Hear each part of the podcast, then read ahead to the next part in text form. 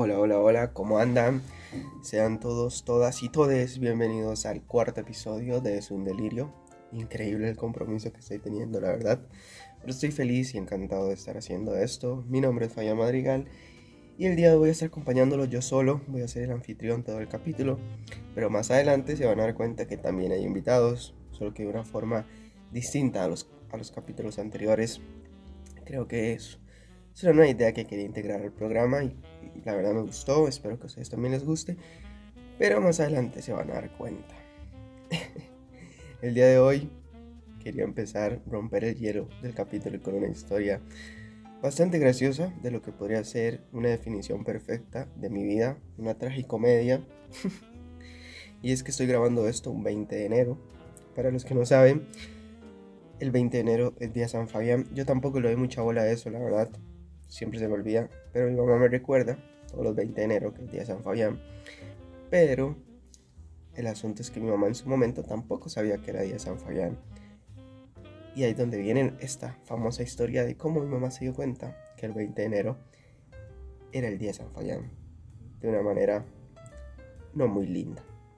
Resulta que un 20 de enero de hace unos 20 años atrás, sí, hace unos 20 años atrás, este servidor, un niño inquieto, eh, ansioso por descubrir la vida y descubrir todas las facetas, confundió una botella de cloro con fresco y se mandó un gran trago. Efectivamente me intoxiqué con cloro. Lo que siguió a continuación fueron gritos por toda la casa. Eh, mi hermano yéndole a avisar a mi mamá que yo tenía los ojos en blanco y que estaba haciendo feo. Mi mamá gritando, pidiendo auxilio. Y gracias a la vida, una vecina sabía de primeros auxilios y no, sé qué maniobra hizo en realidad. No sabría explicar bien la, maniobra. Pero me salvó la vida. Me revivió o resucité, como también me gusta decir. Cuestión que al final, ya cuando yo estaba más estable, la señora le preguntó a mi mamá que cómo se llamaba el chiquito. Mi mamá le dijo, se llama Fayán. La señora, que seguramente era más creyente o estaba más en eso, le dijo, ¿en serio? Y hoy es día San Fabián.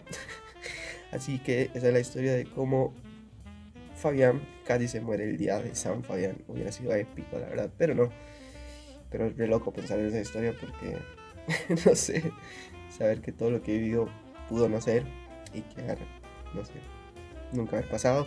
Pero bueno, esa era una historia que quería contarles aprovechando la fecha, un aniversario más del día que reviví y resucité. Pero bueno, eh, vamos a entrar al tema del día de hoy, que es un tema que creo que tengo una maestría, una licenciatura, me gradué en este tema, soy inexperto. Además, si alguna vez hacen un debate, creo que yo podría ir a representar el tema de la televisión. Hoy vamos a hablar sobre una palabra que difícilmente nos enseñan o nos ayudan a entenderla, agarrarle cariño, pero es algo que va a estar presente siempre en nuestras vidas. Y hoy vamos a hablar sobre el fracaso, el temido. Algo que creo que cuando somos más jóvenes, menos edad, vamos experimentando recién vamos empezando la vida, es una palabra a la que odiamos, que le tenemos miedo, pavor, creo que es hasta, creemos que es lo peor que nos puede pasar en la vida, fracasar. Pero luego la vida, a, a punta de golpes, nos enseña que esos fracasos van a estar inevitablemente presentes en cualquier camino que decidamos transitar. No va a ser nada fácil. Y la verdad creo que ya con el tiempo, mirándolo más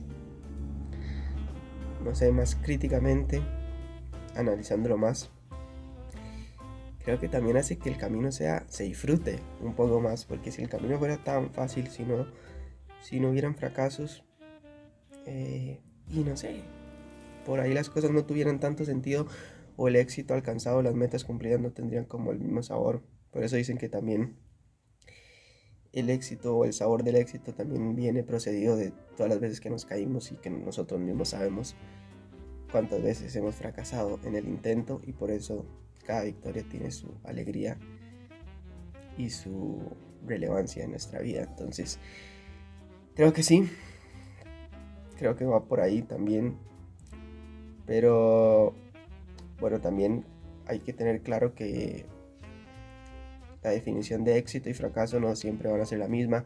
todos tenemos una definición diferente para esos dos conceptos. Es como hablar de belleza, creo que es algo subjetivo y una mera idealización, porque todos tenemos una diferente medida de lo que sería el éxito. Para alguien, eh, hacer una familia, tener hijos es el éxito. Para otros puede ser ser soltero y conocer el mundo. Para otros puede ser terminar tres carreras.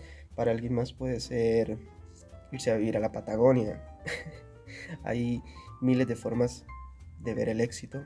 Creo que también eso es algo que he aprendido en el último tiempo, que todos tenemos una diferente forma de pensar y, no, por eso creo que lo más tóxico que podemos hacer es comparar caminos, comparar metas y comparar el éxito, porque por ahí alguien se siente exitoso simplemente yendo a estudiar y trabajando en algo que todavía no es lo suyo, pero que está exitoso porque es lo que le está presentando la vida en el momento y lo está transitando de una forma feliz, llevadera. Entonces creo que no todos tenemos el mismo concepto de éxito y por ahí creo que hay que empezar y que es básico empezar por ahí para ir familiarizándonos y haciendo parte de nuestra vida el concepto de lo que es el fracaso.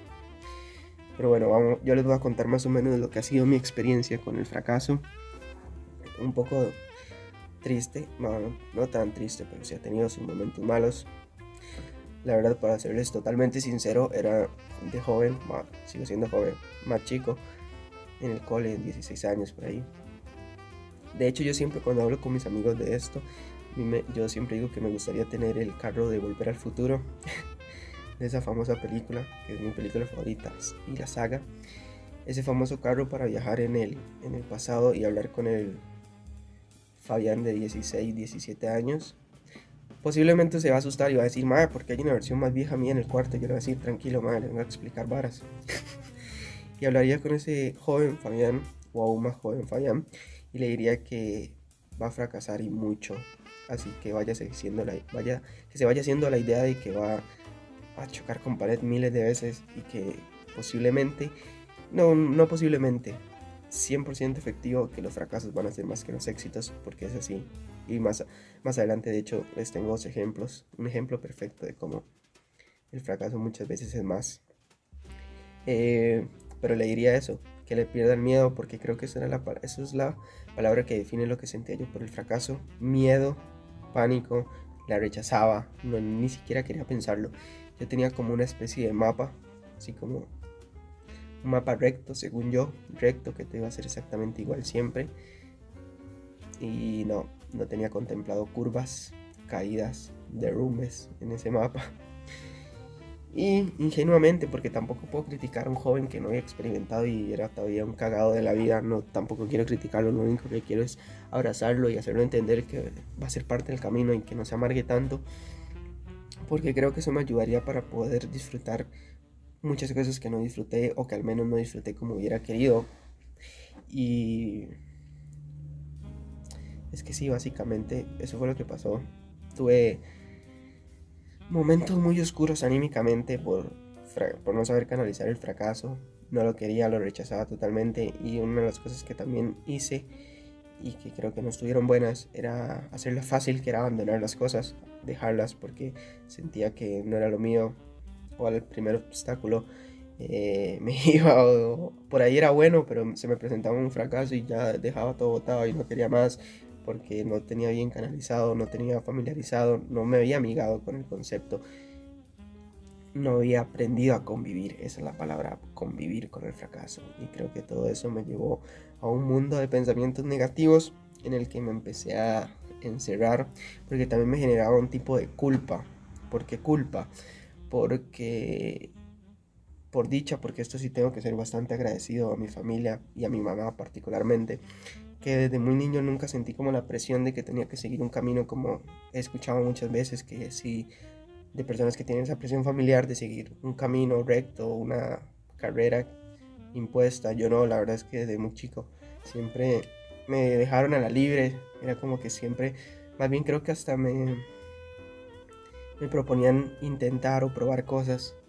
Siempre que tenía una idea, me apoyaban o quería probar cosas. Entonces eso me generaba mucha culpa porque sentía como que estaba fallándole a esa libertad que me daban de intentar cosas, de probar cosas y que al final no estaba llegando a nada. Entonces sentía que, no sé, la típica, que ¿qué sentido tiene todo si ah, parece que no soy bueno en nada? Y al final estaba haciendo bueno en muchas cosas, pero que yo no sabía canalizar el fracaso.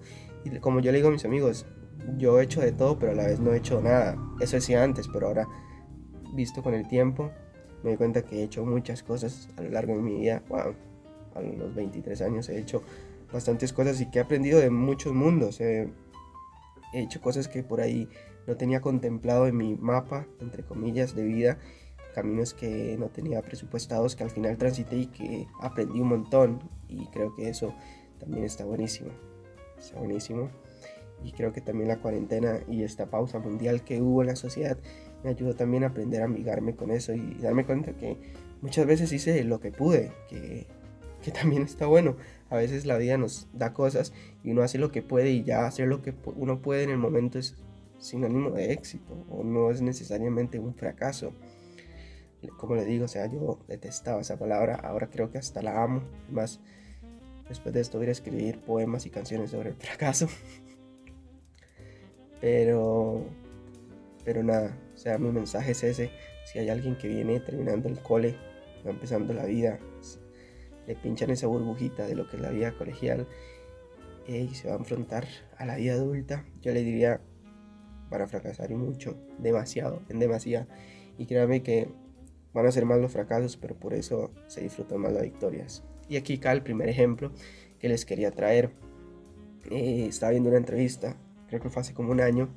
Se la, de hecho, se la enseñé a todos mis amigos en ese momento, se deben estar acordando, sobre Manu Ginobili. Manu Ginobili es un basquetbolista argentino, creo que es el más famoso en ese deporte, en ese país, que ganó los Juegos Olímpicos en el 2004. Y Manu Ginobili en una parte habla sobre el fracaso en la entrevista. El periodista le dice que cómo se lleva con el fracaso y Manu Ginobili acepta que antes se llevaba pésimo y que no disfrutaba prácticamente todo lo que le pasaba en el básquet y lo que ganaba porque le daba mucha bola a las veces que perdía.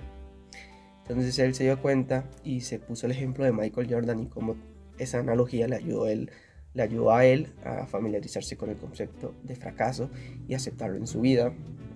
Y cómo es el ejemplo de Michael Jordan. Michael Jordan llegó a la NBA en 1984 y se retiró en el 98. O sea, jugó 14 temporadas y de 14 temporadas ganó 6. Igual ganar 6 en cualquier deporte, 6 campeonatos es un montón, pero es Michael Jordan y es el mejor basquetbolista en la historia de ese deporte y creo que es el máximo referente deportivo de Estados Unidos. Entonces, si el tipo más ganador en un deporte, más referenciado, todos sabemos que es Michael Jordan a nivel de marketing, las famosas tenis, todo, jugó 14 temporadas y ganó 6, quiere decir que perdió más de lo que ganó. Y eso lo decía Manu en la entrevista. Manu Ginobili decía, si el mismo Michael, que es el más grande en este deporte, perdió más de lo que ganó, yo como me, cómo me autoimpongo o sufro tanto por las derrotas si el número uno perdió más de lo que ganó.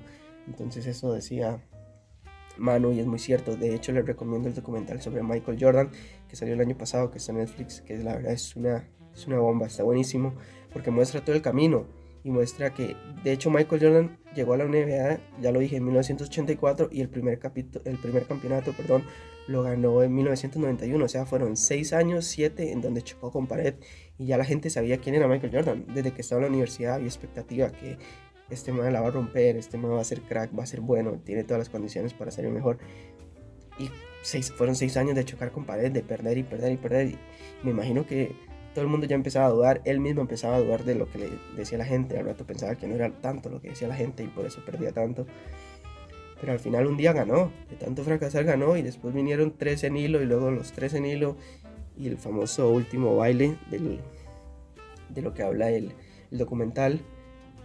Pero vean el documental porque es muy bueno porque muestra el proceso de Michael o cómo canalizaba Michael el, el fracaso, que es donde yo digo, este man era diferente y era ganador porque no canaliza el fracaso como una persona común que se agüeva, sino que Michael perdió un campeonato el domingo y el lunes era el primero a estar en el gimnasio practicando más tiros libres, practicando tiros de tres puntos, practicando jugadas, yendo al gimnasio para aumentar masa muscular y hacerse más competitivo. Ese era un ganador, o sea, canalizaba bien el fracaso. Ese es un ejemplo que les quería dar y más adelante tengo uno que también les puede interesar bastante. Pero bueno, vamos a, dar inicio a ese formato de invitados para el día de hoy, que paso a explicarles. Son tres audios de amigos conocidos y por qué no hasta fans del programa que yo les pedí que grabaran un audio contando una experiencia en la que sintieron que fracasaron en su vida, que no sé, se vinieron abajo, se bajonearon, que sentía que la vida les había dado la espalda. Pero también les pedí que después de contar esa historia eh, dieran más o menos lo que aprendieron de ella y lo que les dejó para su vida futura. Así que vamos a empezar. El primero es de una gran amiga, Daniela Jiménez, cartaginés, porque ella está orgullosa de ser de Cartago.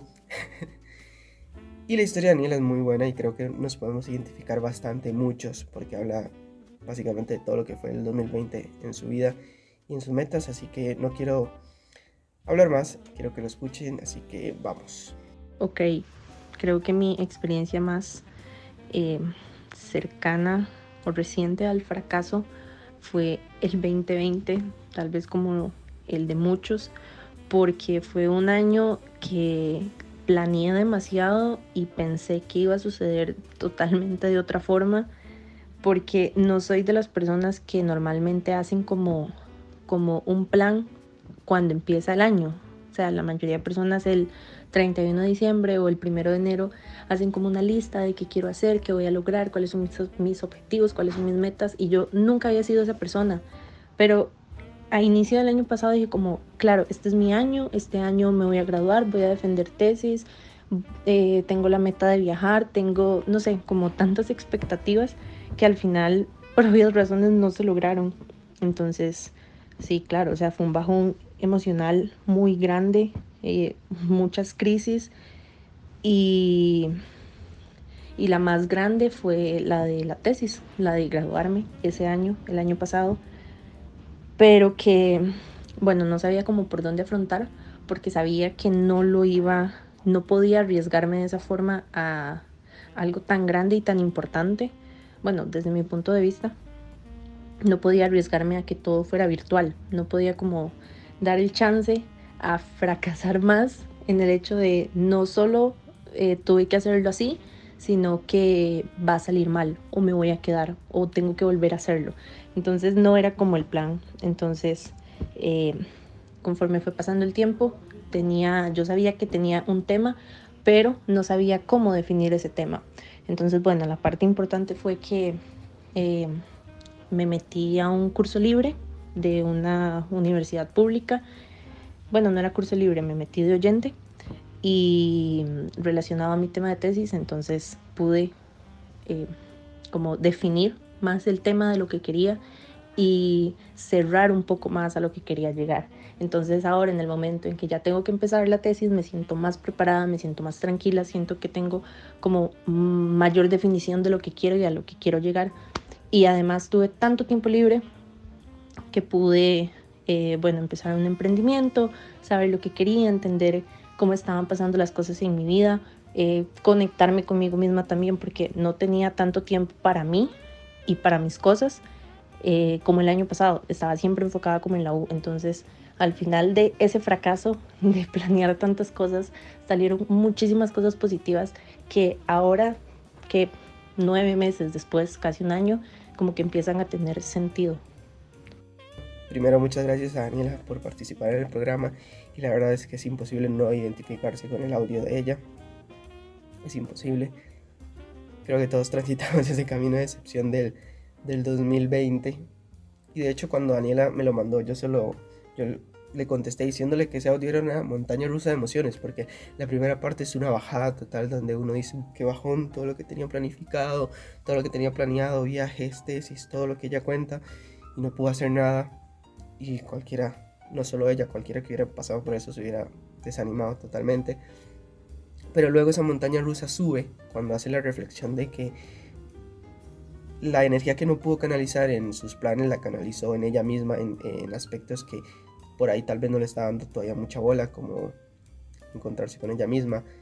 Eh, y también lo que dice al final es, no sé, es magia, porque dice que aprendió que por ahí con el tiempo, con el futuro, se da cuenta que las cosas que pasaron tienen, tuvieron sentido y agarran un, un, sentido aún mayor o entendiendo por qué pasan las cosas. Y la verdad es que eh, me identifico mucho con eso, porque las cosas, soy de los que cree que las cosas pasan cuando tienen que pasar, ni antes ni después. De hecho, yo lo contaba creo que en el segundo episodio, que este podcast es una historia que está hace meses. Que de hecho mis amigos me decían, mándese, mándese, mándese. Y yo todavía no quería, yo todavía no quería. No me sentía como con la energía, no me sentía con el compromiso. Y ahora que lo saqué, estoy muy animado en hacerlo. Y lo hablaba con mis amigos, decía, o sea, si lo hubiera hecho hace seis meses atrás, siete meses atrás, posiblemente no hubiera tenido el compromiso que tengo ahora de hacerlo semanalmente, de hacerlo con un tema nuevo, de pensarlo, de grabarlo, de editarlo, de subirlo. Posiblemente si lo hubiera hecho hace meses, hubiera hecho uno hoy, luego uno en un mes, luego uno en tres meses y no hubiera tenido ese compromiso o, o esas ganas de hacerlo. Entonces creo que todo pasa por algo y el tiempo nos lo va mostrando. Así que me alegro por Daniela, que es una gran amiga. Y esa montaña rusa brava de su vida y mucha suerte para el 2021, que viene con todo, la verdad, en muchos aspectos. Y bueno, siguiendo con los ejemplos que les traía sobre el fracaso, uno que, con el que me identifico mucho porque es algo que adoro en la vida, que es el cine. Y creo que también la gente que les gusta el cine se puede identificar. Es del famoso director Steven Spielberg. ¿Quién no ha visto una película de Steven Spielberg? E.T., Jurassic Park, Salvando al Soldado Ryan, entre muchas más. Creo que todos alguna vez hemos visto una película de Steven Spielberg. Pero lo más gracioso es la biografía de Steven Spielberg. Steven Spielberg, em, para que se den una idea, grabó su primer cortometraje, perdón, a los 13 años. Y no estoy hablando de ahora, que hay mil facilidades para hacer un corto o grabar con un teléfono, ya se puede hacer algo. Estamos hablando de los años 50, 60, donde di, era una cámara muy casera, donde no había internet, donde todo era mucho más difícil conseguir. Y él ya a los 13, ah, perdón, ya a los 13 hacía guiones, le pedía a la familia que actuara, dirigía a la familia, dirigía a la hermana grababa ya a los 13 años. Entonces uno leyendo o viendo la historia dice, este man tiene toda la vocación desde los 13. Qué cool. Ya saber qué quiere hacer en la vida a los 13, ya tenerla tan clara y ya, no sé, ya tenerlo tan trazado. Pasa y acontece que, bueno, pasaron los años, Steven Spielberg se fue profesionalizando, fue agarrando más experiencia en la materia y cuando le llegó el momento de elegir la universidad en la que quería estudiar cine, eligió una en particular que era como una de las más prestigiosas. ¿Y qué pasó? Lo rechazaron. A Steven Spielberg, que si no es el mejor, es uno de los mejores directores de la historia. Yo no sé qué pasó por la mente esos directores, profesores que lo rechazaron, no sé, solo ellos lo saben. Tal vez fue un, hizo un examen en un mal día y no, no pudo dar la talla o no sé qué haya pasado. Pero uno viendo dice, un mae que de carajillos sabe lo que quiere, que se viene profesionalizando, que tiene la vocación, que...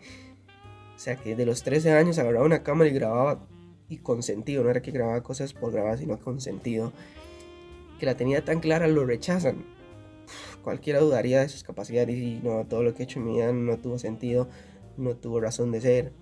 Por ahí voy a tener que buscar otra profesión, voy a tener que, no sé, hacer el negocio de la familia, lo que sea. Pero no, que hizo el gran Steve.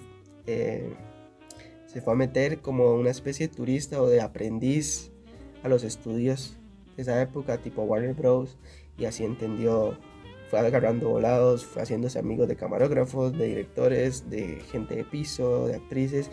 Y poco a poco le fue hablando, haciendo experiencia. Y así fue como hizo. O sea, de una manera muy, no sé cómo decirlo, no tan, no sé cómo decirlo no tan convencional, esa es la palabra, no tan convencional, aprendió o terminó de aprender sobre cine, así le llegó la primera oportunidad, porque uno de los directores que lo había visto ya por los estudios caminando, sabía quién era o qué hacía y que le gustaba, entonces le dio un capítulo para hacer de una serie de esa época, dirigiendo a una de las mayores actrices de ese momento, y todo el mundo quedó encantado con un mae que había estado aprendiendo, viendo prácticamente, como no sé, como sería ahora aprender con tutoriales y y no yendo a clases. Que obviamente no recomiendo eso, pero es una historia en particular, es una, una excepción a la regla. Pero es un, es un ejemplo que me gusta dar cuando hablo del fracaso, porque esos tipos son ganadores porque saben canalizar el fracaso de una forma muy diferente a la mayoría de personas y la verdad es que ahora trato de canalizarlo de esa forma, ver el fracaso como una oportunidad o como un reto más para para llegar a la meta. aquí cabe perfectamente la, aquella frase de que si uno tiene un sueño o una meta y el plan no funciona, hay que cambiar el plan y no la meta. Y muchas veces eso es lo, que me pasaba a mí, si no me funcionaba el primer plan, el plan A abandonaba y me iba a hacer otro, otra cosa. Cuando pude haber hecho plan B, plan C, plan D y todas las letras del abecedario. Pero bueno, y bueno, todos sabemos en lo que se convirtió Steven Spielberg, todos los Oscars que ganó, todas las películas de él que ganaron la mejor película. Y es una gran historia, gran historia de fracaso y éxito a la vez. Y como algo que en su momento pudo representar un tremendo obstáculo en su vida, lo canalizó, se, no, no se ahuevó y le dio para adelante. Y al final, bueno, ya sabemos en lo que se convirtió el buen Steve. Y bueno, vamos a dar paso al segundo audio el segundo audio del episodio, un conocido de la casa, un invitado por excelencia. No, le iba a decir la mascota, pero la verdad es que sería un poco grosero. El señor Daniel González nos habla sobre una, un sueño que no pudo ser, que quiso y se truncó. Así que vamos a escucharlo y creo que también nos podemos identificar un poco. Madre, la cosa es que, digamos, del fracaso, puedo contarle como la, la primera vez que siento que, tal vez como que lo experimenté. Eh, fue con el fútbol. Eh, carajillo, eh, jugaba mucho. Y mae, yo, o sea, yo de verdad quería ser futbolista. Fue como las primeras cosas que quise. Y mae, este, yo estoy como en un buen equipo y todo, no sé qué estaba jugando, este, como dicen, estaba bien montado, digamos. Y ma, por el hecho de, irme, según yo, porque me apareció otra oportunidad, este, ma, con condiciones más bajas, digamos, a las que yo tenía. Pero ma, era supuestamente el equipo que, de que yo seguía, el, el, el equipo de mis amores, ¿verdad? Entonces, ma, di como que jalé por, por Dima, falta de inteligencia o no sé, este, en el momento para mí era, era el sueño jugar ahí. Y a partir de ahí, digamos, como de esa decisión de irme, eh, las cosas como que empezaron a ir mal, digamos, mal en cuanto a, a mi rendimiento, a la posibilidad de que yo pudiera llegar de verdad a, a ser este, futbolista. Entonces, madre, ahí se empieza a venir todo como para abajo. Y madre, me di cuenta que, digamos, tal vez por malas decisiones, este, no concluí algo que quería o no, no logré algo que yo quería. Y, y fracasé, digamos. Y madre, ¿a qué me enseñó? Yo creo que, madre, me enseñó, madre, que tal vez que no todo lo que brilla es oro.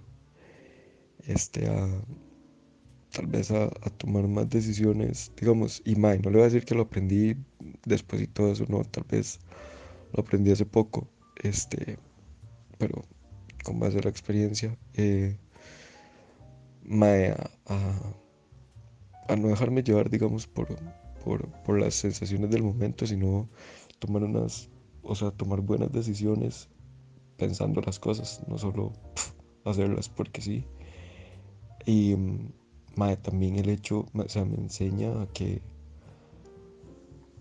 si yo quiero algo para el futuro tengo que trabajar ahora. Yo siempre cuando, cuando estaba carajillo yo pensaba, eh, cuando yo tenga tal edad voy a estar en tal lado y aquí y allá. Y, y no, lo, no lo hacía, O sea, no hacía lo que tenía que hacer en el momento para llegar a, a esa edad de tener lo que, lo que yo pensaba. Entonces, creo que ahí también es parte de, la enseñanza. Bueno, ahí teníamos al gran Daniel contando su sueño frustrado que se quedó en el camino, pero quiero hacer un paréntesis para aclarar algo que sé que Daniel me va a agradecer. Como saben, muchas veces cuando se escucha un hombre, bueno, ahora una mujer, porque también hay fútbol femenino y del bueno, que dicen que no llegaron a primera edición, dicen que se lesionaron la rodilla y todos somos como, ah, anda, todo el mundo dice eso. Pero la verdad es que Daniel, una de las causas por las que tuve que dejar el fútbol también, o por lo menos no lo siguió intentando, fue porque de verdad se lesionó la rodilla y no, fueron, no fue una vez, fueron como tres. o sea, tenía, estaba salado el tipo.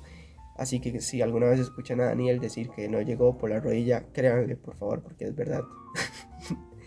la rodilla no lo dejó. De nada, Daniel, yo sé que me lo debe estar agradeciendo. Y bueno, vamos a desmenuzar el audio de Daniel. Creo que yo me puedo identificar en varios puntos. Primero, eso de que no todo lo que brilla es oro es fundamental tenerlo claro. Muchas veces nos dejamos deslumbrar por cosas que tal vez no nos corresponden, que se presentan en el camino y queremos que lo ideal solo es una ilusión del momento. Y por eso ya abandonamos algo que venimos trabajando desde hace años por una ilusión momentánea. Y bueno, no, no, no siempre resulta como uno quería. También me identifico en la parte en la que el buen Dani dice lo de que lo que aprendió de la experiencia no lo aprendió al instante, al día siguiente, sino que lo aprendió a través de los años, porque se le presentaron más obstáculos, más fracasos y ya sabía canalizar aún más. Eso también me pasó en lo personal a mí. Por ejemplo, ahora que estoy hablando con propiedad, posiblemente incluso hace un año atrás, dos años atrás, no hubiera hablado con tanta propiedad sobre el fracaso porque aún no lo tenía del todo canalizado y aún me generaba cierta angustia, cierta desmotivación y puedo hablar con, con cierta gana o cierta motivación acerca de este concepto que hace un tiempo no tenía. Por eso creo que me identifico en esa parte. Pero creo que la clave del audio de Daniel es el final, cuando dice que entendió que para el futuro que quiere tiene que hacer, empezar a hacerlo desde ya. Y creo que es una disyuntiva de toda la vida, es una contradicción, porque todos en el fondo sabemos que lo único que tenemos seguro es el presente, pero aún seguimos aferrándonos al pasado o idealizando un futuro que es totalmente incierto y no vivimos, no, no, afrontamos el presente como deberíamos, no le damos la importancia que deberíamos. Y eso nos lleva muchas veces a, a caer en el intento y a no disfrutar el camino, que como les dije al principio era mayormente lo que me pasaba a mí, no disfrutaba las cosas por estar pensando en lo que venía después, en lo que tenía que hacer. Creo que también en eso me puedo, hacer hincapié antes de seguir hablando un poco del tema. Y una de las cosas que también me provocaba el, el, no, no saber convivir con el fracaso era una sensación de inconformidad. Nunca estaba conforme con mi entorno, con las cosas que hacía. Siempre creía que había que tener más, que podía hacer más. No disfrutaba de nada, no disfrutaba del camino. No, llegaba a una meta y no la disfrutaba porque ya estaba pensando en cuál era la siguiente. O estaba transitando un camino y no lo disfrutaba porque quería que la meta llegara ya al toque y no me daba cuenta que aunque fuera un paso que diera ya era algo, ya era éxito un paso. Entonces, creía que el único éxito era la meta y no. Como ya se los he dicho anteriormente en otro capítulo, al final el éxito no es la meta, es el camino. Y tiene totalmente la razón porque llegamos a la meta y ¿qué pasa? ¿Qué hay después? Ah, llegué a la meta, ya está, misión cumplida. ¿Qué más hay? No hay nada. Lo único que hay es el camino que uno hizo, las caídas, las veces que se levantó. Por eso digo que otra vez vuelvo y repito, todos sabemos o todos tenemos un concepto diferente de lo que es el éxito y cada uno por eso no, no debe sentirse mal por, por, disfrutar, aunque sea un pequeño paso, un pequeño avance, no sé, que ayer no tenía ganas, y se levantó ya como el cuarto, ya, madre, créame que ya eso es un éxito, por más pequeño que sea, porque solo se sabe lo que sentí ayer, el desánimo que tenía, entonces, siéntase bien, de verdad, por más pequeño que sea el paso, es algo, se lo digo por experiencia, todo eso cuenta. Eh, ¿Qué más? Pero bueno, sí, gracias a Dani por el audio, la verdad me identifiqué mucho identifiqué demasiado. Y bueno, vamos a ir cerrando el capítulo hoy con el tercer audio, que está buenísimo. Es de una oyente del programa conocida, que la verdad estaba bastante entusiasmada por participar. Y yo le dije, yo le dije la idea y de una se, se mandó. Y de muy buena onda, muy buena vibra. Hizo el audio y la verdad la historia está buenísima, la verdad. Creo que alguna gente por acá se puede identificar. Así que el audio de la señorita Vanessa García y vamos a escucharlo. Devolvámonos a por ahí del 2016-2017. Yo llevaba prácticamente un año estudiando todas las semanas para el examen de la U con un montón de disciplina porque en ese momento quería estudiar microbiología y esa es una de las carreras con mayor corte en la universidad. Lastimosamente el corte no me dio el día que yo eh, ingresé mi cédula, creo que era, y vi que el corte me había dado como 650 y ya sabía que jamás iba a entrar, empecé a llorar como si eso hubiera sido lo peor de mi vida y me sentí súper fracasada. había pensado que todo lo que yo estudié había sido una pérdida de tiempo y ni siquiera supe bien cómo decirle a mi familia que no lo había logrado. Eh, claramente entré a otra carrera, ya que no pude entrar a micro, y mi vida tomó un rumbo completamente diferente al que la Vanessa de 18 años había imaginado. Ahorita estoy estudiando educación matemática y los que me conocen saben lo que yo amo y lo apasionada que estoy por esta carrera. Y entonces yo pienso, ok, en ese momento yo me sentí súper fracasada porque algo en mi vida no salió como esperaba, pero ahorita estoy feliz, estoy bien, me siento emocionada. Entonces, eso fue básicamente lo que yo aprendí. Dije, ok, está bien ponerme objetivos o ponerme, ponerme ya me enredé, planes de vida. Pero si hay algo en el camino que no sale como yo quería que saliera, no significa entonces que el futuro no me vaya a gustar o que no me vaya a sentir feliz más bien tengo que buscar otras oportunidades, tengo que explorar otras cosas que me pueden terminar gustando y yo ni siquiera tenía idea que me podían gustar. Y eso más bien me va a hacer una persona un poco más abierta, más resistente. Y básicamente eso, chiquillos, chiquillas y chiquillas, recordarles que puede que uno en un momento crea que porque algo no salió como uno esperaba, ya todo se acabó o todo va a ser trágico, pero no, no es así. Siempre hay que buscar otras opciones, otras alternativas que pueden hacer que uno igualmente se sienta pleno con lo que está haciendo. Y sería eso. Bueno, ahí teníamos la historia de Vanessa. Muchas gracias de antemano, desde ya. Eh, sé que lo está escuchando, así que muchas gracias a Vanessa por ayudar y colaborar a este formato que quería hacer el día de hoy. Y el audio, qué decir del audio, podríamos hablar tres horas de lo que se habla en ese audio es imposible no identificarse, aunque no hayamos vivido tal vez la experiencia en sí, pero creo que con lo, el camino, la historia contada y la enseñanza, creo que mucha gente nos podemos identificar como la vida nos lleva por caminos que no teníamos eh, presupuestados, perdón. Mismo yo, como les dije al principio, tontamente muy joven, bueno, tontamente no, porque era inexperto, tenía supuestamente, según yo, un camino trazado en línea recta y no me da cuenta que podían haber curvas, que podían haber caídas, obstáculos y todo eso me desanimó porque yo tenía la idea de que iba a ser recto, recto, recto y llegar a la meta y no, no es así, así que como van esa cuenta muchas veces uno tiene una idea, un sueño, algo a lo que se aferra, que está ceñido en eso y la vida nos lleva por otro camino, pero también aquí nos podemos también hacer como un vínculo entre este audio y el de Daniela porque la vida nos lleva por caminos que, no sé, Solo la vida sabrá por qué nos llevó a, esa situación y al final aprendemos un montón, nos terminamos encariñando con aún más con lo que nos presentó que tal vez con lo que nosotros teníamos pensado. Somos más maduros, descubrimos propias cosas que nosotros ni sabíamos que teníamos, llámese conocimiento, potencial, ganas, talento, descubrimos cosas nuevas que por ahí hace, no sé, cuando teníamos presupuestado el camino no, no tomábamos en cuenta.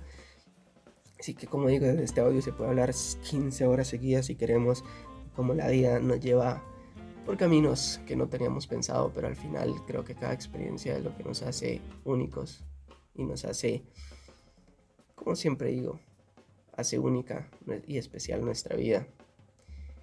Que al final transitamos nuestra vida y no la de nadie más, que eso también es clave. Quiero también, no sé si ya lo dije anteriormente, no nos comparemos, cada quien tiene su vida cada quien tiene su forma de éxito, cada quien sabe cómo manejarla. Así que no nos comparemos, vivamos nuestra vida, no vivamos la vida de nadie más, no nos hagamos cargo de expectativas, de idealizaciones que la gente tenga sobre nosotros. Ustedes hagan lo que pueden. Como eso es lo que últimamente he aprendido. Al final uno hace lo que puede. La vida y una cachetada a uno, uno tiene que seguir no puede cambiar el plan porque otro ya piensa que uno es malo o porque no le tienen tanta fe que antes. No, no, usted siga que tanta cachetada ya no le van a oler y va a seguir para adelante. Así que, de verdad, muchas gracias a Vanessa, a Daniela y a Daniel por participar. Creo que este formato me gustó. Y luego me cuentan qué les parece y si quieren podemos seguir haciéndolo y, y pedirle a más gente que grabe sus audios respectivamente al tema que vayamos a abordar en el futuro. Y bueno, nada, creo que hasta aquí llega el episodio de hoy. No sin antes, obviamente, decirle las recomendaciones del día, de la fecha. Siempre quise decir del día de la fecha. la recomendación de película es una que me gusta mucho en lo particular. Se llama Into the Wild. Es una película sobre cómo alguien eh, reniega, un joven reniega de la fortuna familiar, de todo lo que la familia le quiere imponer, llámese carrera, trabajo, y traza, traza su propio camino hacia el éxito de lo que él cree que es el éxito para él, de lo que él tiene pensado. Está basada en hechos reales, que eso la hace aún más buena. Es buenísima la película. Tiene un, tiene un final medio triste. El que la ha visto sabe lo que hablo. Tiene un final medio triste. Pero la historia es buenísima y aparte deja unas frases descomunales sobre lo que para él es la felicidad. Y creo que coincido al día de hoy, coincido con esa frase sobre la felicidad. Y la frase del día de hoy es cortesía de una de las mayores influencias en mi vida, como lo es el señor David Bowie, que una vez dijo, no hay nada que aprender del éxito, todo se aprende del fracaso. Así que los dejo por el día de hoy, espero que les haya gustado, nos vemos la próxima semana, chao chao. Si algo aprendimos.